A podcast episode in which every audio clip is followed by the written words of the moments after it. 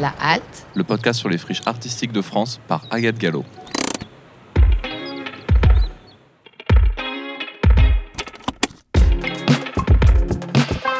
un podcast de quartier libre.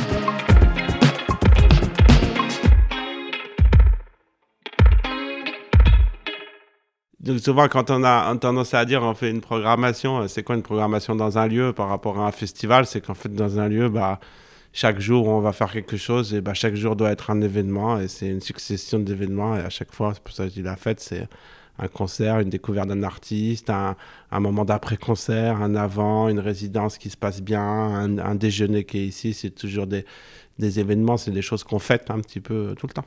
Euh, peu de gens se rendent compte, euh, se rendent compte de ça peut-être, euh, de combien un, projet associatif culturel ou un lieu, en fait c'est un lieu qui est un, des espaces qui sont constamment en, en, bouleversement d'une certaine manière et l'énergie que ça, que ça demande.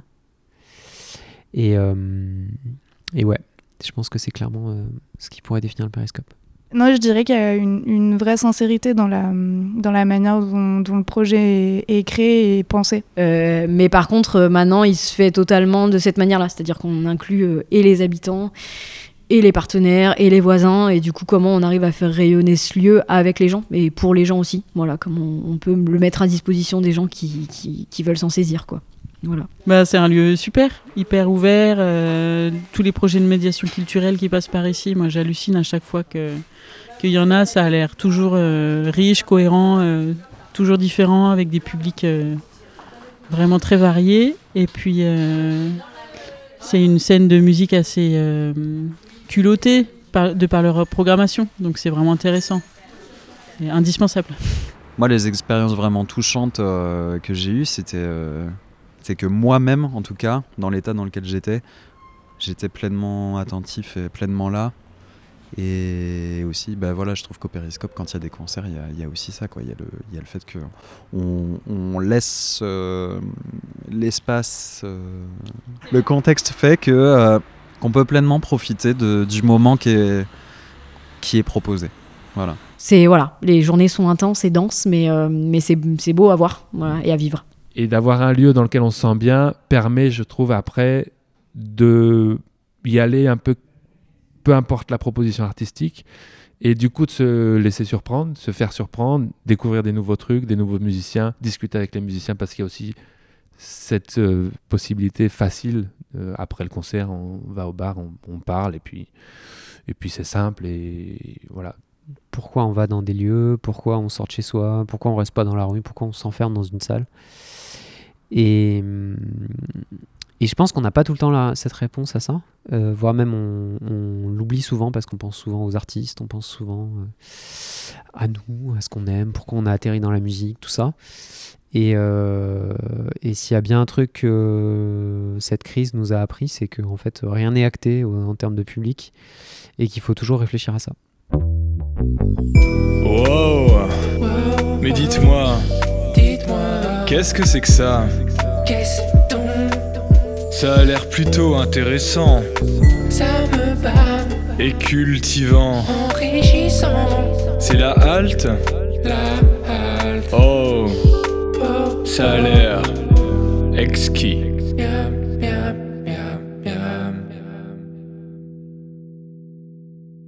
Bonjour à toutes et à tous et bienvenue sur un nouvel épisode de La Halte.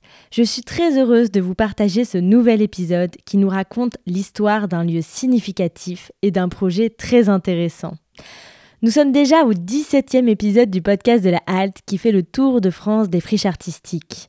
Un projet de 8 mois qui m'a permis de traverser nos 13 régions de France à la rencontre de ceux et celles qui font vivre des lieux culturels incroyables. Cette fois-ci, nous sommes au cœur de la région Auvergne-Rhône-Alpes du côté de la ville de Lyon, troisième plus grande ville de France qui compte plus de 537 000 habitants. Et de mon côté, j'avais très envie d'aller découvrir le Périscope dans le deuxième arrondissement de Lyon et près de la gare Perrache. Après quelques minutes passées dans ce lieu, je me rends compte tout de suite du foisonnement artistique et événementiel que propose le Périscope. Je ne suis là que trois jours et sur ces mêmes trois jours, il se déroulait un enregistrement, des répétitions, une action de médiation avec des primaires, une résidence, un concert et au total 14 personnes disponibles et ravies d'être interviewées. En plus de ce foisonnement qui compte près de 150 ouvertures par an, et qui en dit long sur le projet, j'ai tout de suite été séduite par la présence quotidienne et très impliquée des artistes et musiciens. Et cette présence, elle s'explique avec l'histoire et la jeunesse du Périscope qui ouvrait ses portes en 2007. Pierre, directeur, Léo et Romain, musiciens, et Alice, chargée de l'action culturelle et de la programmation jeune public, nous racontent l'histoire et la jeunesse du projet. Alors, Pierre Dugelet, je suis le directeur du Périscope. Et bah, au départ, c'est assez simple, c'est deux collectif d'artistes, de jeunes musiciens euh, de Lyon, euh, qui euh, les deux organisaient des concerts de leur côté dans plutôt des cafcons. C'était assez, assez sympa, il y avait une bonne dynamique, mais à ce moment-là, il y a eu, il y a eu l'envie et, le besoin d'avoir un lieu pour, pour faire plus d'organisation de concerts et aussi pour travailler, pour avoir un endroit pour répéter. Du coup, sur cette énergie, on a trouvé euh, assez vite un lieu qui n'était pas du tout un lieu adapté au concert au départ, qui était un, ancien local de, mécaniciens ou de maçons. Hein. C'était la zone euh, derrière les voûtes, là, c'est un quartier de, de Lyon qui était plutôt une zone où il y avait que les artisans et puis en fait ça s'est retrouvé être plutôt maintenant le centre-ville donc les artisans sont redéplacés un peu plus euh, en dehors du centre et du coup ces locaux étaient, euh, étaient disponibles et, euh, et, pas chers. Il reste, enfin c'est le premier local qu'on avait du coup vraiment assez abordable et bah, après dedans il a tout, fallu tout refaire. On a fait principalement beaucoup nous-mêmes, un peu très bricolage pour refaire des locaux de répétition dans les caves et puis un mode vraiment café-concert, parce que c'est ce qu'on voulait, avoir un bar, euh, euh, un bar, une scène et du son correct. Donc euh, Romain Dugelet, je suis musicien, saxophoniste, compositeur. Et au périscope premièrement, je répète. Donc il y a des locaux de répétition en bas. C'est là je répète avec la plupart de mes projets.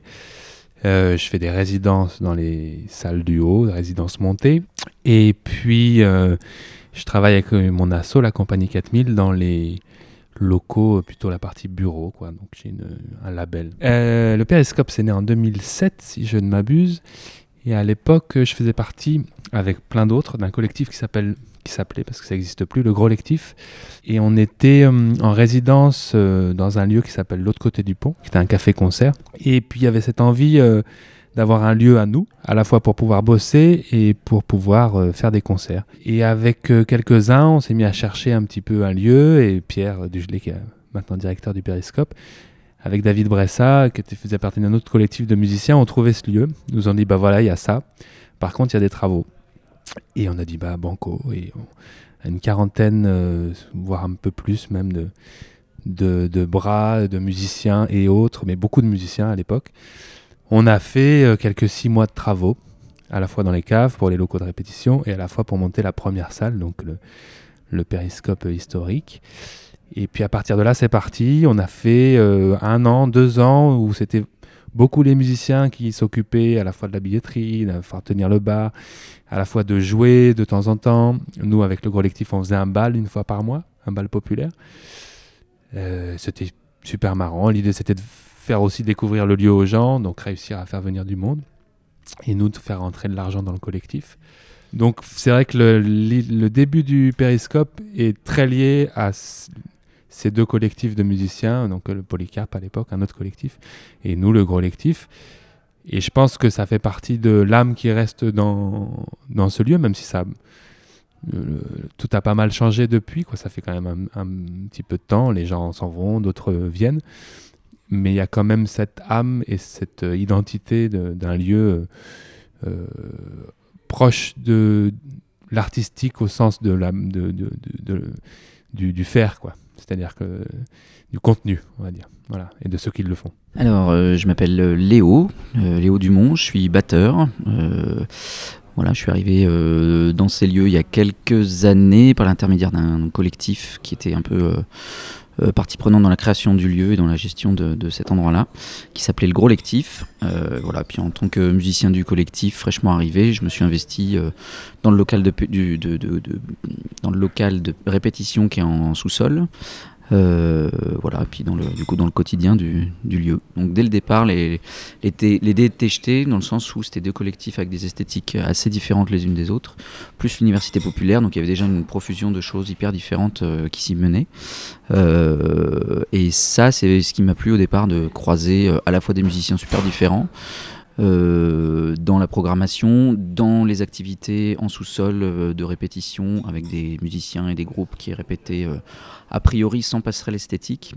Et le fait que ces musiciens se croisent et, parlent au moment du café, à midi, etc., c'est tout bête, mais ça faisait que des gens apprenaient à se connaître et avec le temps, des nouveaux projets se montaient avec des gens qui n'auraient pas forcément travaillé ensemble sans l'existence de, bah, de ce lieu de brassage. Quoi.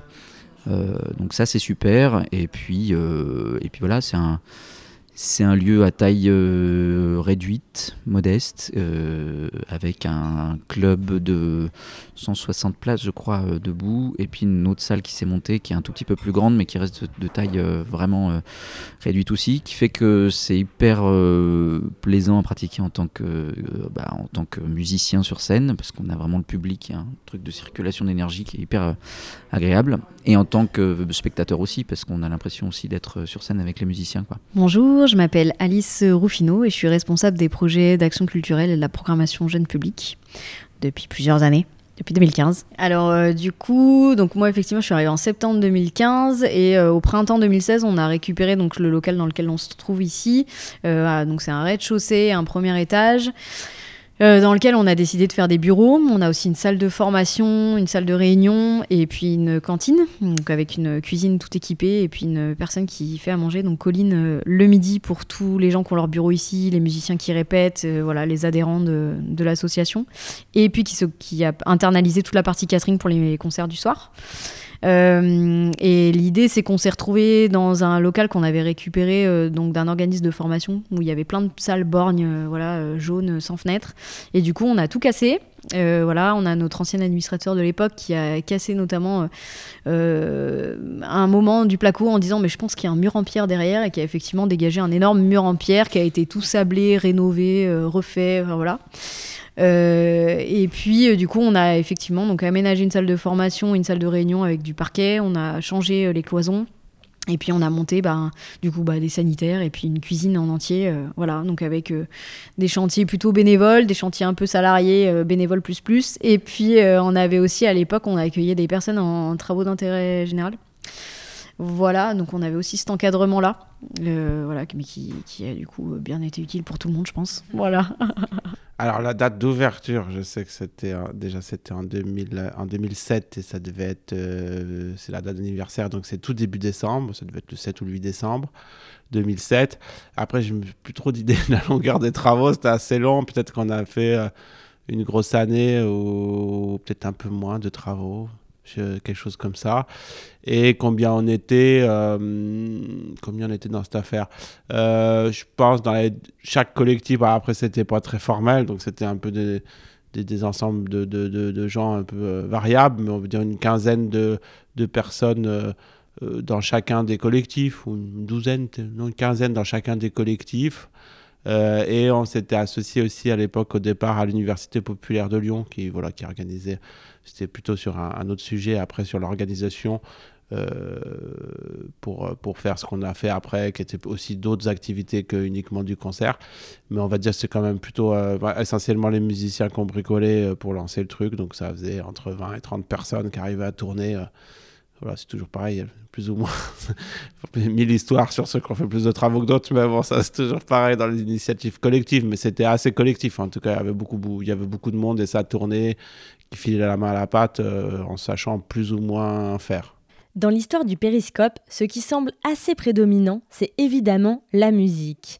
Ce qui fait qu'ils se sont rassemblés et qu'ils ont mis tous la main à la pâte et qu'aujourd'hui les musiciens font encore partie intégrante du projet. Lorsqu'on arrive au périscope, on lit sur tous les supports de communication scènes de musique innovante. Et alors, on peut se questionner, c'est quoi les musiques innovantes?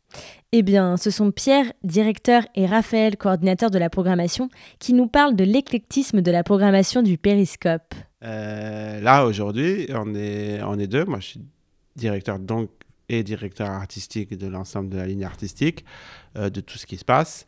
Euh, sur la cohérence d'ensemble, après, je travaille avec quelqu'un à la programmation avec moi, donc en fonction aussi, euh, on en discute ensemble. Il y a des choses qu'il peut trouver aussi lui. Quelquefois, il y a des choses, c'est plutôt moi en direct. Quelquefois, nous, on est aussi beaucoup dans, à deux, on est beaucoup avec mon, collègue à la prog beaucoup dans quelque chose de, l'écoute. On, on fait aussi beaucoup confiance aux musiciens qui travaillent et qui habitent là, qui peuvent aussi nous-mêmes, eux-mêmes, nous, nous cibler ou nous, voilà, nous, nous faire découvrir des choses qu'ils ont vues.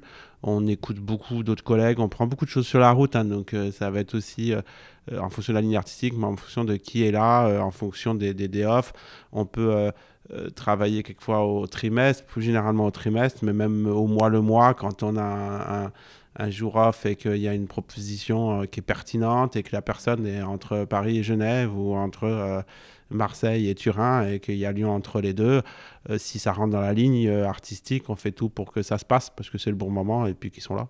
Alors je m'appelle Raphaël, euh, au Périscope je m'occupe de la coordination de la programmation et je fais aussi pas mal de prod, donc on va dire tout ce qui est logistique par rapport au lieu que je fais en binôme avec une autre collègue. On a beaucoup d'activités, du coup ça représente pas mal de boulot de un peu gérer tous les espaces, euh, tout, euh, tout ce qui va être légal, euh, financier, budgétaire, etc. Alors pour beaucoup de personnes, le Périscope est un lieu qui fait du jazz. Euh, pour certaines personnes qui viennent du jazz, euh, on va dire euh, d'une scène plus traditionnelle, euh, c'est un lieu qui s'en écarte justement. Donc c'est un peu particulier, on a un petit peu entre tout ça. À la base, historiquement, c'est un lieu qui a été créé par des collectifs de musiciens venant du jazz, etc. Donc il y a vraiment cet historique, on va dire, sur Lyon depuis pas mal d'années. Et plus globalement, chacun a sa manière de le définir un petit peu. Donc je sais que j'ai des collègues qui définiront ça autour du prisme des musiques innovantes, par exemple. Moi, je parlerais plutôt d'un lieu dédié au jazz, aux musiques expérimentales et improvisées, euh, avec une grosse ouverture sur plein d'autres esthétiques, donc qui peuvent se rejoindre sur, on va dire, l'étiquette plus expérimentale. Donc ça peut être euh, du rock évidemment, des musiques électroniques, on fait du hip-hop, on fait de la musique folk, on fait des musiques euh, traditionnelles, on fait de la pop, on fait des musiques contemporaines et des trucs très improvisés, plutôt de l'ordre de la performance, etc. Donc euh, tout ça euh, trouve un peu une logique, on va dire, donc, euh, ensemble, euh, sur des dynamiques un peu de fin de saisonnalité. Je- on peut, je pense, dire que le jazz représente 40 à 50% de notre programmation et puis les- que les- le reste des esthétiques se partagent le reste euh, à peu près. Ce serait une répartition comme ça. On a parlé genèse, on a parlé musique. Je crois qu'on peut faire un petit tour avec Emma pour découvrir chaque recoin de ce lieu innovant. Déjà, est-ce que tu peux te présenter? Bonjour, moi je m'appelle Emma, je suis chargée de production au Périscope. Alors raconte-nous, donc là on vient d'arriver, on est juste devant la pancarte rue de Landine. Est-ce que tu peux nous dire un peu où on se situe puisqu'on est arrivé devant le Périscope? Alors, on est dans le quartier de PRH, juste derrière ce qu'on appelle nous euh, les voûtes, qui sont euh, situées euh, du côté euh, de la confluence de Lyon, donc euh, plutôt de, de l'autre côté dans le nouveau quartier qui est en train de, de se monter progressivement depuis une dizaine d'années. Et donc on est donc derrière les voûtes, c'est un tunnel qui, a été, qui est là depuis longtemps, donc on entend autour de nous le train de la gare qui passe, les voitures, donc c'est un petit peu un endroit euh, Et alors on se trouve à l'angle et en fait on a deux entrées à la fois j'imagine donc ici euh, où il y a écrit Périscope l'entrée publique et ensuite derrière il y a l'entrée avec la cantine et les bureaux c'est ça? C'est ça, donc on est au carrefour de deux rues, donc la rue de Landine et la rue du Gamon-Bel. Et donc sur la rue de Landine, on trouve euh, la salle euh, historique dont on parlera un petit peu plus tard, qui s'appelle le Périscope, au 13 rue de Landine. Et là, on ne le voit pas actuellement, mais d'habitude, à partir de mai, il y a une terrasse juste devant, donc ce qui fait qu'on est un petit peu plus identifiable aussi. Et du côté rue du Gamon-Bel, on a euh, la nouvelle salle qui a été euh, ouverte il y a deux ans maintenant, et effectivement nos bureaux et la cantine. Alors tu nous emmènes euh, là no- normalement à la cantine c'est ça? C'est ça, c'est parti. Et ben, nos bureaux, ils sont aussi un petit peu identifiables depuis l'extérieur. On peut voir, c'est une façade, euh, une façade vitrée avec euh, des murs en pierre, donc on peut aussi nous repérer. Et il y a euh, bah, de la signalétique à l'extérieur, donc on- il y a quelques marches pour grimper. On va rentrer. Et donc on arrive euh, au rez-de-chaussée. Donc c'est une salle, euh, je sais pas, euh, je suis pas très forte en mètres carrés, mais je dirais qu'il fait euh, 40 mètres carrés. On voit plusieurs, plusieurs tables. Donc, c'est notre espace de cantine, parce qu'on a la chance d'avoir une personne, une chef cuisinière qui est là en temps plein chez nous. en tant que prestataire qui nous fait à manger pour les repas du midi. Donc c'est pour les bureaux, donc l'équipe, les bureaux que l'on partage à l'étage et également bah, on a des locaux de répétition, donc pour les musiciens qui viennent répéter dans les locaux ou pour les musiciens qui sont en résidence et également il nous fait tous nos caterings du soir. Donc c'est super précieux. c'est une réelle euh, plus-value parce qu'en plus c'est des produits bio, euh, locaux, euh, faits avec amour. Et, et donc, c'est assez précieux. J'espère que tu auras la chance de goûter demain midi. J'aimerais bien, avec plaisir. et on essaye aussi, donc en plus de tout ça, proposer des choses bah, végétarienne, végane, de faire euh, plus dans notre démarche éco-responsable. Et donc, c'est vraiment un espace qui est convivial avec euh, euh, de la, des meubles de récup, un peu de manière un petit peu assemblée, un peu fourre-tout, mais ça, ça, donne un côté un peu comme à la maison. C'est vraiment la volonté. Donc, il y a un vaisselier, des petites plantes, une machine à café, des micro-ondes. Comme ça, il y a la possibilité aussi pour les gens qui ramènent leur propre repas de, s'installer là. Et donc, euh, après, on voit la cuisine qui est ouverte avec une petite euh, verrière. Et donc, dans cette cuisine, il y a tous les ustensiles nécessaires. Et ça permet aussi à nos bénévoles de réchauffer les repas les soirs. Parce qu'en fait, elle, euh, donc Colline, qui est notre chef cuisinière, elle s'occupe de préparer tout en amont. Et après, nos bénévoles et les permanents qui font aussi les soirées doivent réchauffer les plats et s'approprier aussi la cantine. Donc c'est un petit peu partager l'espace cuisine aussi. Donc c'est vraiment un lieu qui est pensé euh, dans tous les cas euh, pour tout le monde, pour que tout le monde se l'approprie. Donc ça c'est vraiment euh, agréable. Et il y a aussi les adhérents qui peuvent venir manger ici, c'est ça? Tout à fait. Exactement. donc il y a tous les adhérents de l'association, donc les bénévoles, les musiciens, ça peut être aussi nos partenaires. Par exemple, euh, c'est ce bâtiment-là, donc on est, nous, on est locataire de nos trois espaces. Euh, cet espace-là, les propriétaires, c'est euh, le centre de formation pour euh, notamment apprendre à des personnes français langue étrangère, FLE, donc qui peuvent aussi venir, les personnes du bureau d'à côté peuvent aussi venir manger chez nous. Donc c'est vraiment assez précieux, ça fait vraiment un espace de rencontre à travers tous les utilisateurs du périscope. C'est ça, un endroit convivial. Et alors juste en face, là où on voit une petite porte bleue, c'est un espace de formation, c'est ça C'est ça, donc je te laisse me suivre. Alors là, on tombe sur une salle de formation que, qui est pareil, on voit toujours euh, les poutres. Les pierres apparentes, là, il y a un gros tableau en craie.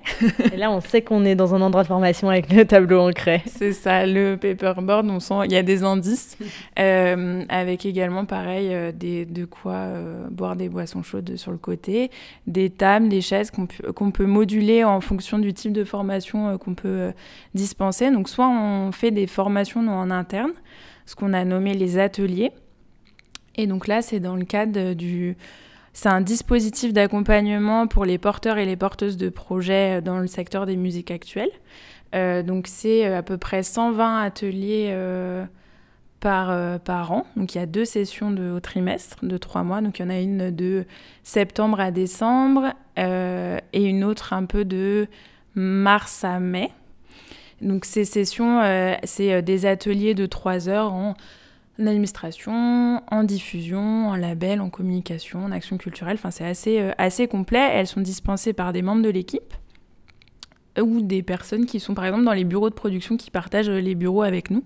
Donc ça fait vraiment un vivier, on partage aussi, aussi ça. Donc ça, c'est c'est assez riche de pouvoir euh, construire ensemble euh, bah, le, fait de pouvoir accompagner euh, bah, nos futurs pères, homologues. C'est précieux de après se rencontrer, voir comment les projets évoluent ou même les accueillir dans les parties plus artistiques de ce qu'on peut proposer au périscope. Et ces ateliers-là, donc ces deux sessions au trimestre, se terminent toujours par une semaine qu'on nomme la semaine focus, où pendant une semaine complète, là c'est ouvert à toutes et à tous, et n'importe qui peut venir euh, assister à ces formations-là. Euh, et on essaye d'ouvrir un petit peu plus avec des tables rondes également lors de ces moments-là. Donc la salle de formation est principalement utilisée pour ça. Après, à nos réunions en interne ou également pour les réunions euh, des personnes des bureaux. on fait aussi des mises à disposition gracieuses ou payantes ça peut être des personnes qui font... des personnes qui font... euh, je perds mes mots. des personnes qui font des formations. Voilà, merci, tout simplement.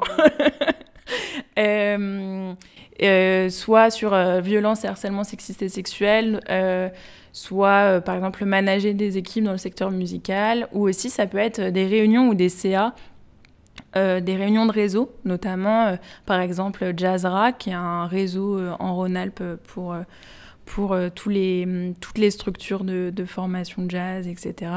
Ou Grand Bureau, qui est un, un rassemblement de lieux et de producteurs dans la région en collectivité. Donc ça peut être tout, tout, ce, tout ce genre d'événements qu'on accueille dans cette salle en tout cas. Chouette. Et alors après, euh, de ce que j'ai compris, sous cet endroit-là, on a les locaux de répétition, c'est ça? Non, pas là. Non, pas là. C'est sous la salle historique. Alors tu nous emmènes où maintenant? On va remonter comme ça, on voit les, les derniers bureaux. Et donc là, on est dans les bureaux. euh, Excuse-moi. Dans les bureaux euh, de production où il y a actuellement euh, plusieurs collectifs. Donc on a le collectif Pince Oreille avec Zoé qui est juste là-bas.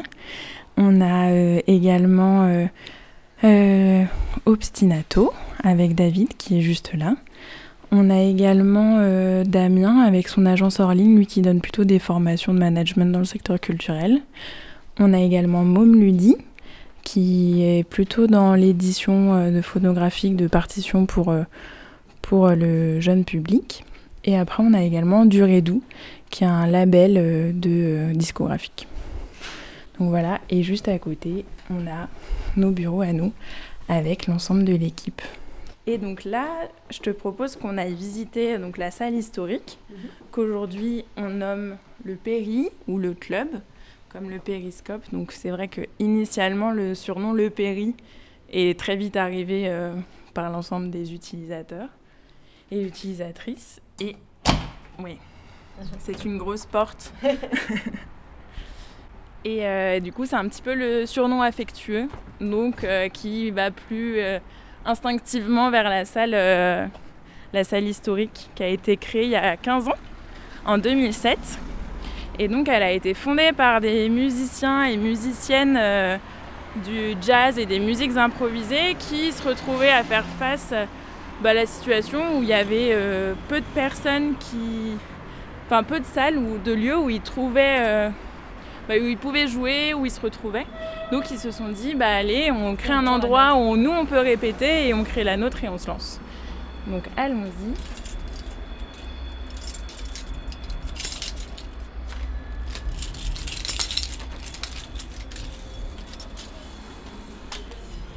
Alors, du coup, là on est dans euh, du coup le Péri. Euh, c'est une salle qui fait euh, 180 places debout. Donc quand on rentre, on tombe directement face à notre bar. Donc tout de suite, euh, on comprend que c'est un lieu euh, ouvert au public et qui est dédié à ça. Et sur la droite, on tombe sur notre banque de billetterie avec euh, un petit peu de la signalétique de notre programmation à venir. Et ensuite, on voit, donc elle est assez euh, atypique.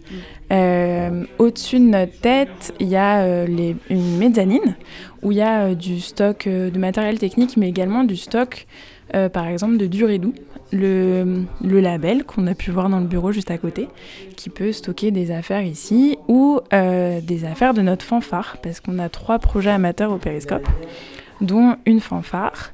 Euh, et ils stockent leurs instruments ou d'autres choses à l'étage.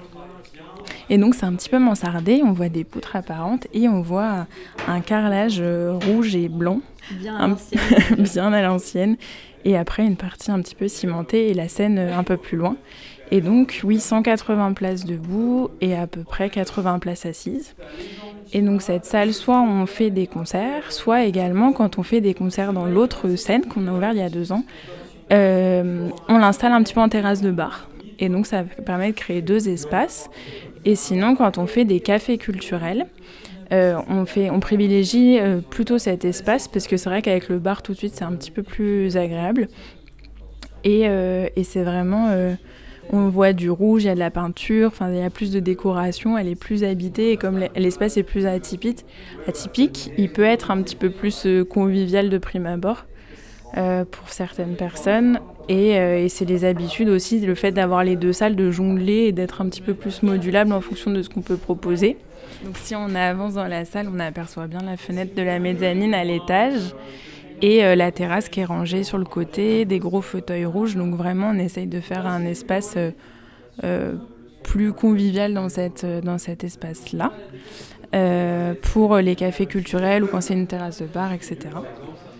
Et donc, euh, à l'année, nous, on fait euh, 180 euh, événements ouverts au public.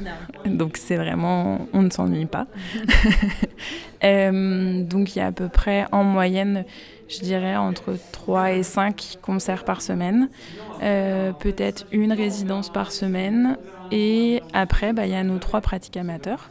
Donc, on a plutôt en début de semaine, on a un atelier d'improvisation libre pour des musiciens et musiciennes euh, qui veulent euh, venir euh, bah, tester les techniques d'improvisation encadrées par une personne qui s'appelle Jean Tignarello. Ensuite, on a un big band qui vient aussi répéter.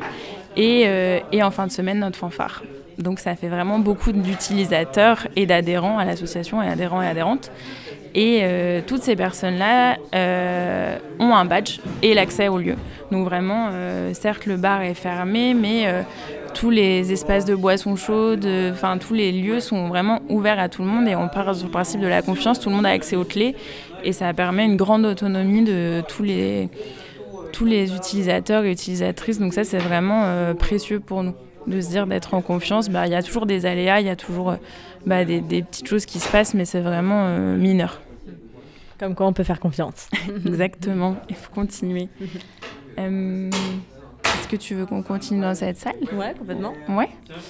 Euh, ce qu'on peut voir là autour de nous, et c'est une bonne illustration de justement le, partage des espaces, c'est que là on peut voir autour de nous qu'il y a un, régisseur qui prépare la suite de la semaine. On voit des personnes qui, des musiciens et musiciennes qui continuent de de débriefer d'un atelier d'action culturelle qui vient d'avoir lieu et un musicien qui quitte la porte qui était dans les locaux en train de répéter et donc tout le monde se connaît et échange et prend des nouvelles donc euh, c'est ça c'est vraiment euh, c'est vraiment précieux ce côté-là très vivant et organique. Complètement. Je te propose qu'on aille euh, dans les locaux. Allez. On arrive dans les caves C'est ça. et on entend de la musique. Il y en a. Alors, quand on arrive dans les caves, on voit un long couloir, enfin long, on voit un couloir avec euh, six locaux de répétition, de tailles euh, vraiment euh, différentes. Et donc après, on enchaîne. Donc là, c'est un, un autre local qui est vraiment plus petit, comme on peut l'apercevoir, où là, on, on aperçoit une batterie et euh, quelques étagères de rangement de, de flycases et de housses en tout genre. En face à nous, c'est le local d'un projet. Alors, toujours. Hop. Celui-là qui est un petit peu plus décoré, euh, qui appartient aux Bud Shakers, qui est un, un groupe de, de funk, un petit peu. Je sais pas si ça te parle ou pas du Non, pas du tout. Et bah, qui, là- qui sont là depuis euh, vraiment, vraiment très longtemps. Et, euh, et donc on peut apercevoir euh, des pupitres, aussi une batterie, un tapis, un cadre, un masque africain, des petites guirlandes. C'est un peu leur chambre en fait. C'est un petit peu ça. On sent qu'il y a ceux qui partagent euh, leur local et ceux qui, à qui ça leur appartient. Donc on voit que les rangements sont plus ou moins euh, différents. Par exemple, je vais te montrer les deux locaux du bas, du fond. Donc il y a le local qui est à gauche, c'est celui de Durédou. Et le local qui est à droite, c'est celui du collectif Pince-Oreille qu'on a pu retrouver dans les bureaux. Donc il y a vraiment un lien entre euh, euh, les personnes qui partagent nos bureaux en haut, les personnes des locaux qui sont euh, également bah, les associations un petit peu fondatrices du projet avec qui aujourd'hui on est encore en lien et qui peuvent, euh, par exemple, une des deux résidences qu'on a en ce moment au Périscope, c'est une résidence des géants terrestres qui est un projet de- du collectif Pince-Oreille. Sait-on jamais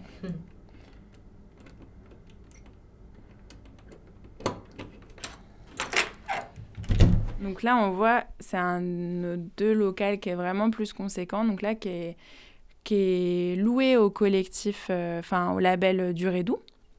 Donc on peut voir, il y a vraiment plus euh, de housses, de backline, il y en a vraiment un peu plus dans tous les sens, parce qu'il y a aussi plus de groupes qui, euh, qui après se servent de, de ce local-là. Donc, et c'est vraiment, ils partagent un Google Agenda et chacun s'écrit sur les créneaux de répétition. C'est vraiment euh, un fonctionnement très basique, mais qui est très fonctionnel et c'est- parfait. Et euh, on peut voir aussi des, petites, euh, des petits panneaux acoustiques parce que juste au-dessus de nous se trouve justement la salle du périscope, donc le péri. Donc des fois s'il y a un batteur ou un projet qui est assez amplifié, ça peut rentrer peut-être en écho avec la salle de concert qui est juste au-dessus.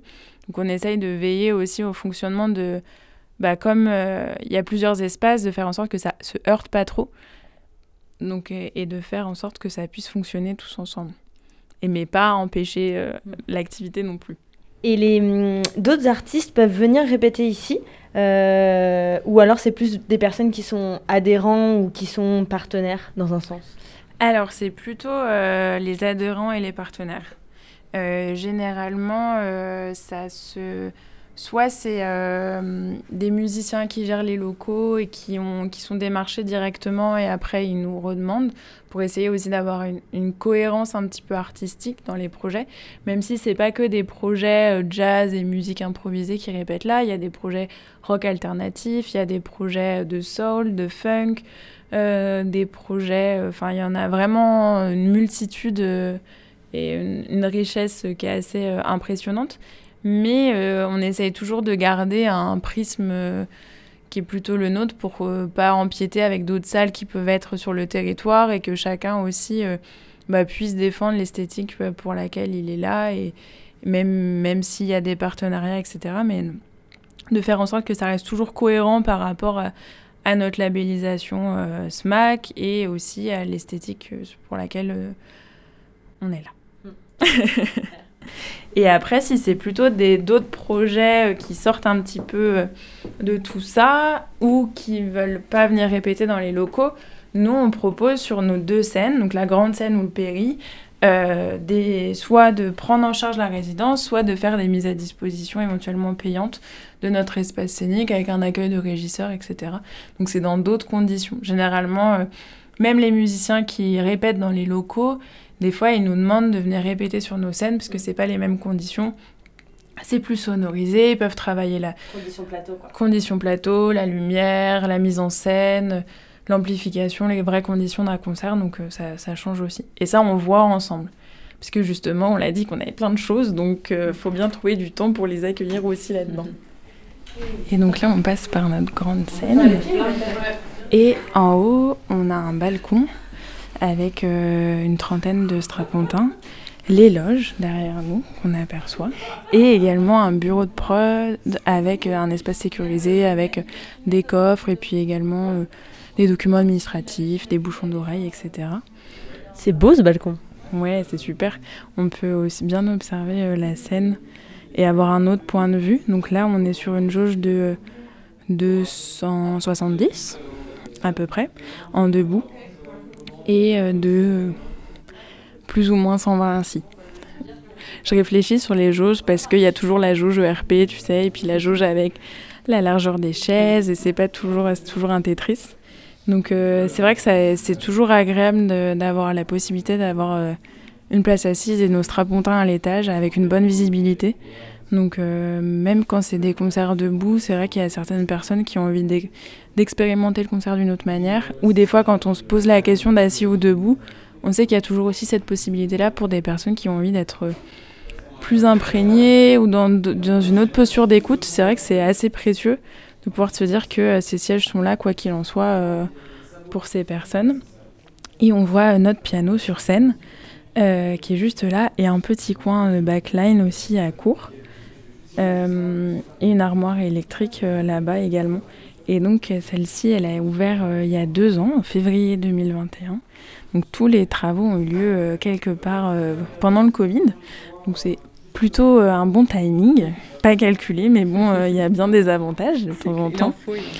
Et, et je te propose qu'on qu'on sorte pour la suite de l'explication. Ok. Et, et donc là, on peut. euh, ce qui est agréable avec euh, cette autre jauge, c'est généralement on fait plus de concerts debout. Ça permet aussi à des partenaires quand on fait des coproductions euh, avec euh, des smacks du territoire, par exemple le marché gare ou l'épicerie moderne. C'est vrai qu'eux, ils défendent plutôt une esthétique rock. Donc c'est vrai que donc plutôt des concerts debout. Euh, donc c'est vrai que ça peut être aussi appréciable euh, de pouvoir être dans cette grande scène et de pouvoir accueillir plus de monde. Euh, on fait aussi beaucoup, elle a été pensée euh, vraiment pour accueillir plus de résidences. Donc on fait à peu près euh, 100 jours de résidence à l'année. Donc ce qui est vraiment euh, conséquent aussi.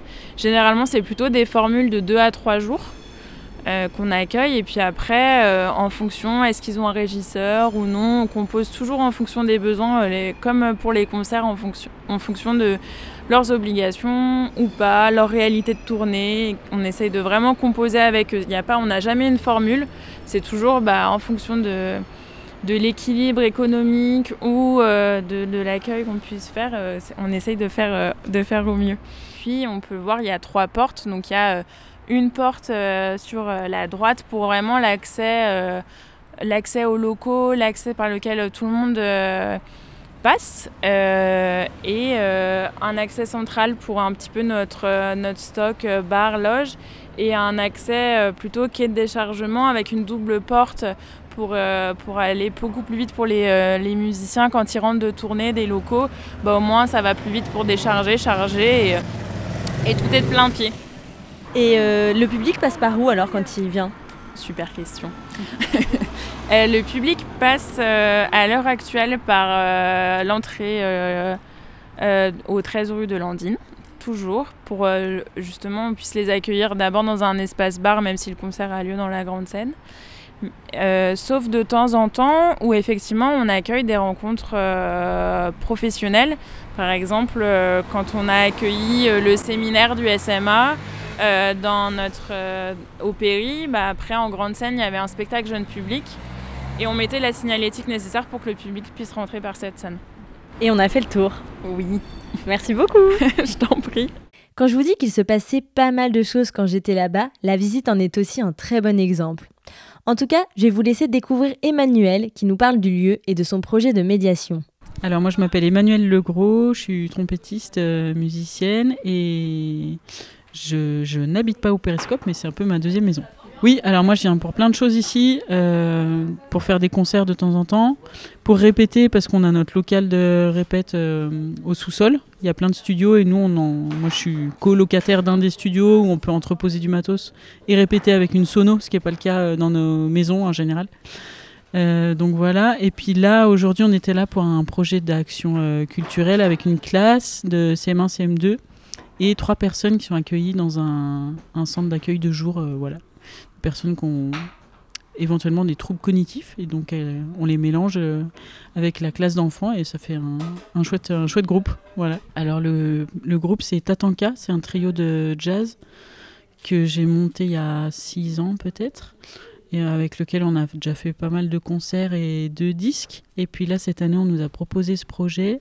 Et moi, j'ai imaginé en parallèle d'une écriture d'une nouvelle pièce, une nouvelle suite euh, acoustique de musique euh, autour du thème des ce qu'on appelle des kachinas. C'est des totems indiens, des Indiens Hopi, qui font des petits totems euh, pour les enfants, principalement, pour les aider à se familiariser avec le monde des émotions.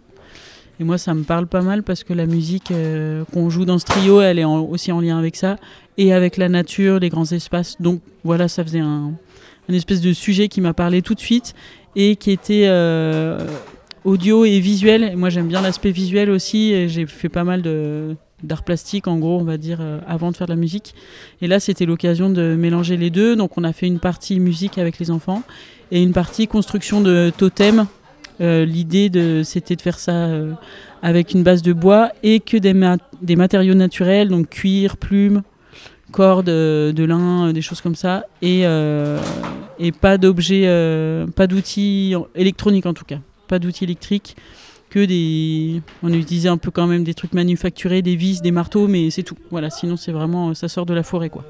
Et la maîtresse et les enfants rajoutent quelques mots de leur expérience au périscope et avec les musiciens. Bonjour, Céline Combébias, enseignante de la classe de CM1 de CM2 de l'école Germaine Tillon. Alors on a eu la chance de, bah, d'être retenu pour euh, travailler avec le périscope. C'est un projet qui euh, permet de, bah, de relier les enfants euh, de la classe avec euh, Interlude, donc l'accueil euh, qui est à côté de l'école, donc qui travaille avec des personnes âgées. Et on a eu un projet de hum, construction de totems, où c'est eux qui ont, avec Emmanuel, bah, construit des totems. Puis en même temps, il y a un travail de musique, une création musicale avec le, le groupe Tatanka. Alors, ce qui est important euh, pour eux, c'est de, bah, du mettre du sens un petit peu à, ce qu'ils, euh, à leurs apprentissages. Et nous, quand on fait musique, on n'a pas la chance d'avoir euh, bah, déjà des professionnels et avoir un regard aussi critique sur, bah, sur le vivre ensemble. Là, ils sont obligés de s'entendre, de s'écouter, de, de faire attention à l'autre. Euh, euh, ce qui est aussi intéressant, c'est que c'était un projet qui, euh, qui leur a permis de, bah, travailler autrement. Ils ont scié, ils ont, plutôt poncé, poncé, limé. ils avaient un seul objet pour cinq, donc aussi se mettre d'accord. Donc c'est un projet qui, leur permet de travailler autrement. On a à chanter et on, a fait euh, des totems, euh, plus de plusieurs thèmes. Euh, bah, c'est qu'on peut faire un petit peu de tout. On peut, on peut chanter, on peut faire des instruments, on, on peut inventer ce qu'on veut sur nos, sur nos cachinas et du coup moi j'ai bien aimé. Moi, j'ai bien aimé faire les totems et les construire avec tout un groupe et euh, sinon de faire les répétitions de musique avec euh, Emmanuel et Guillaume. Oui, ça m'a donné envie de revenir. Moi aussi, ça m'a donné envie de revenir. Moi aussi. Moi, j'ai envie de continuer. et, euh, voilà. Bah moi, ça m'a donné envie de revenir, euh, voir des concerts, euh, venir, c'est cool ici. Qu'on note aussi d'impressionnant au périscope, c'est l'évolution rapide, autant dans sa structuration que dans sa masse salariale. Ils sont passés de 4 à 14 salariés. Ouais, rien que ça. On laisse Alice et Pierre nous en parler. Ouais, alors la structuration du périscope, elle est assez impressionnante, effectivement, et assez rapide, du coup, parce que tout ça en l'espace de 8 ans, quoi. Euh, donc la première grosse étape, c'est quand même qu'on a eu un label de scène de musique actuelle, donc il fallait vraiment répondre à ces missions, alors qu'on faisait déjà, mais qu'on faisait déjà sur un mode plutôt associatif, donc la diffusion, l'accompagnement à la création et l'action culturelle. Euh, du coup, ce qui a légitimé aussi le fait que je reste, le fait que du coup je développe des projets et que du coup il y ait suffisamment d'activités pour, euh, pour maintenir ce poste-là. Donc bah, d'abord en contrat aidé, à temps partiel, etc., avec toutes les conditions de précarité du milieu culturel, mais d'une association qui se, voilà, qui se construit et qui grossit au fur et à mesure. Après, on a eu l'ouverture du Lobster, et du coup là, effectivement, on a eu pas mal d'aides, alors euh, que ce soit sur euh, du FSE, donc plutôt côté européen, mais aussi de la métropole de Lyon, euh, sur la, la, bah, la structuration, voilà, l'aide à la structuration qui a notamment permis, et puis le FSE a permis notamment d'embaucher une personne dédiée à la structuration. Donc déjà, ça ajoute un poste, euh, quelqu'un. Euh, et puis après, on a eu effectivement euh, l'accroissement d'activités euh, assez forte, euh, et puis de plus en plus de soutien des tutelles publiques et de l'Europe. Et du coup, ce qui a permis euh, voilà, de, de créer plusieurs espaces et d'avoir une équipe euh, renforcée. Donc là, on a euh, deux régisseurs, deux personnes à la production, une personne sur les projets européens, une personne sur la structuration. Et puis après, on a globalement une personne par poste. Voilà. Oui, ça, ça a toujours été, ça change pas. Après, les statuts ont un peu évolué dans le temps, avec un état d'esprit qui est toujours le même, c'est que d'avoir un certain nombre de musiciens au cœur du projet. Avant, c'était pratiquement que ça. Euh, maintenant, c'est un peu plus équilibré entre des gens qui sont plutôt bénévoles, euh, euh, non musiciens, et des musiciens qui sont vraiment utilisateurs, soit des logos de répétition, soit des, musiciens qui sont actifs dans le, dans le projet. Donc, ça fait un équilibre. Et puis, vu que c'est une asso assez grosse aussi, il y a un certain nombre de partenaires aussi qui ont un collège maintenant dans l'association. Ces partenaires, ça peut être des structures, des collectifs d'artistes ou des, des, des compagnies artistiques ou, euh, ou euh, la structure de, formation qui est à côté. Voilà, c'est un, un peu plus... euh, c'est un peu plus organisé, construit maintenant, mais on, essaye de garder l'état d'esprit, mais du coup, il faut, faut être un peu plus... euh, un peu plus solide dans l'organisation de l'association quand c'est plus gros, parce que maintenant c'est quand même quelque chose qui est assez gros en termes d'activité d'équipe et tout ça. Donc. On a parlé de la présence quotidienne des musiciens et ça nous incite à vous parler de l'accompagnement aux artistes que propose le Périscope. Alice nous raconte.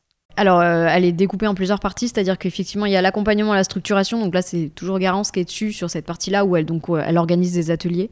Là, en ce moment, alors on a fait plein de formats différents ces dernières années, mais là, en ce moment, on est sur des promos de trois mois, où du coup, on accompagne à fond trois mois des gens sur euh, l'admin, la compta, la com, l'action culturelle, euh, voilà, la prod, voilà. Et du coup. Entre autres, ouais, ouais, on est pas mal de salariés à, accompagner ouais, les ateliers. Et puis, euh, sinon, on, peut inviter des gens. Voilà, donc on a des gens guest euh, qui parlent de, de ces métiers-là et puis de comment faire. Voilà, comment aller chercher de l'argent pour faire ces projets-là, parce que c'est quand même une des questions premières. Et d'ailleurs, l'espace qu'ils appellent le Lobster, c'est aussi là qu'on retrouve la cantine dédiée aux salariés, artistes et bénévoles. Et c'est un lieu que j'ai trouvé vraiment très très cool.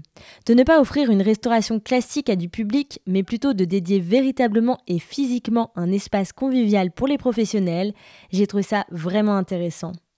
Et puis, quand on parle d'évolution, on pense forcément aussi à l'arrivée de nouveaux projets.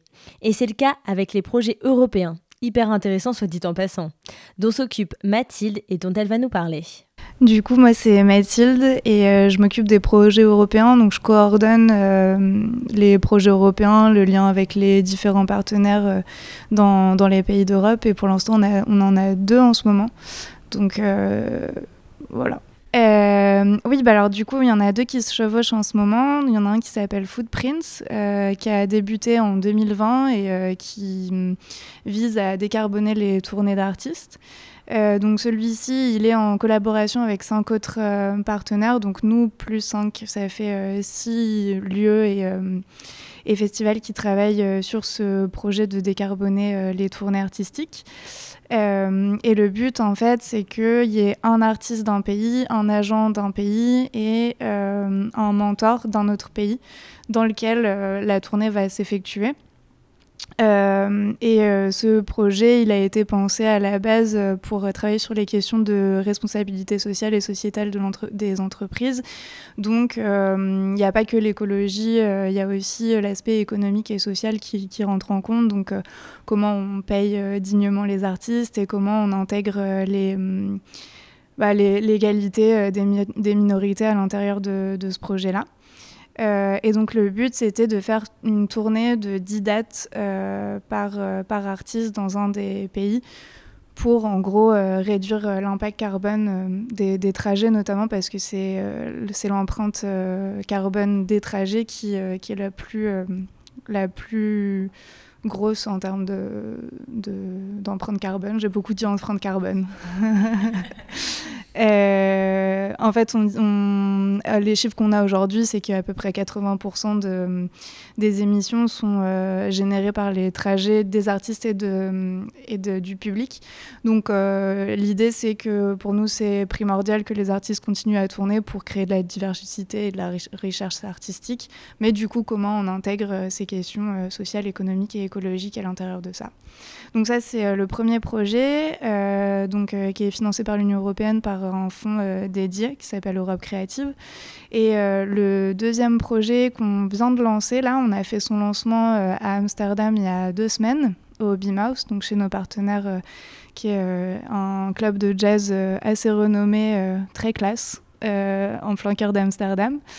Et celui-là, c'est aussi pour travailler sur des questions écologiques, donc là avec euh, au cœur les questions écologiques, euh, mais plus recentré sur euh, les lieux eux-mêmes. Donc l'idée, c'est avec nos dix partenaires, parce que du coup c'est un projet encore plus d'ampleur, avec nos dix partenaires, c'est de créer des, hum, hum, des local action groups, on appelle ça comme ça, qui vont en fait être des réseaux et comment connecter en fait plein de salles, de cafés-concerts, de, de lieux institutionnels ou non, euh, pour qu'ils euh, communiquent entre eux et euh, faire tourner les artistes. S'il y a quelqu'un, s'il y a un artiste qui leur plaît sur leur territoire, euh, se passer le mot et faire en sorte qu'ils fassent plusieurs dates et jamais de one-shot euh, dans un lieu.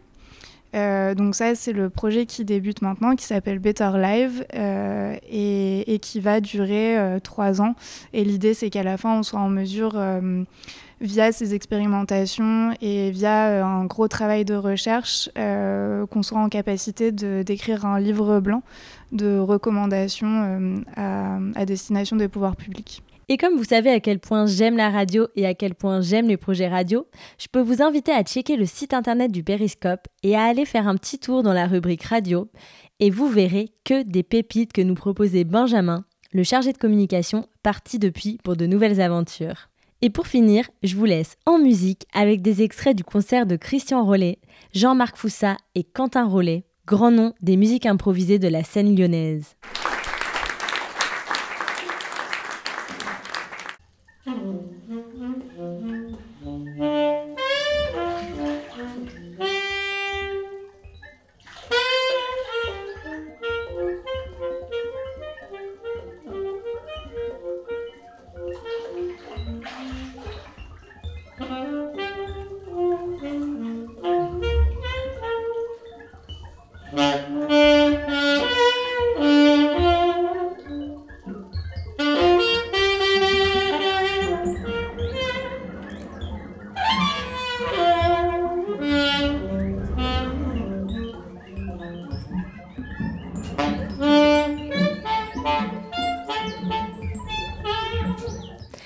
D'avoir écouté ce 17e épisode de la halte. Je tiens à remercier toute l'équipe du Périscope qui ont été super et très disponibles pour la halte.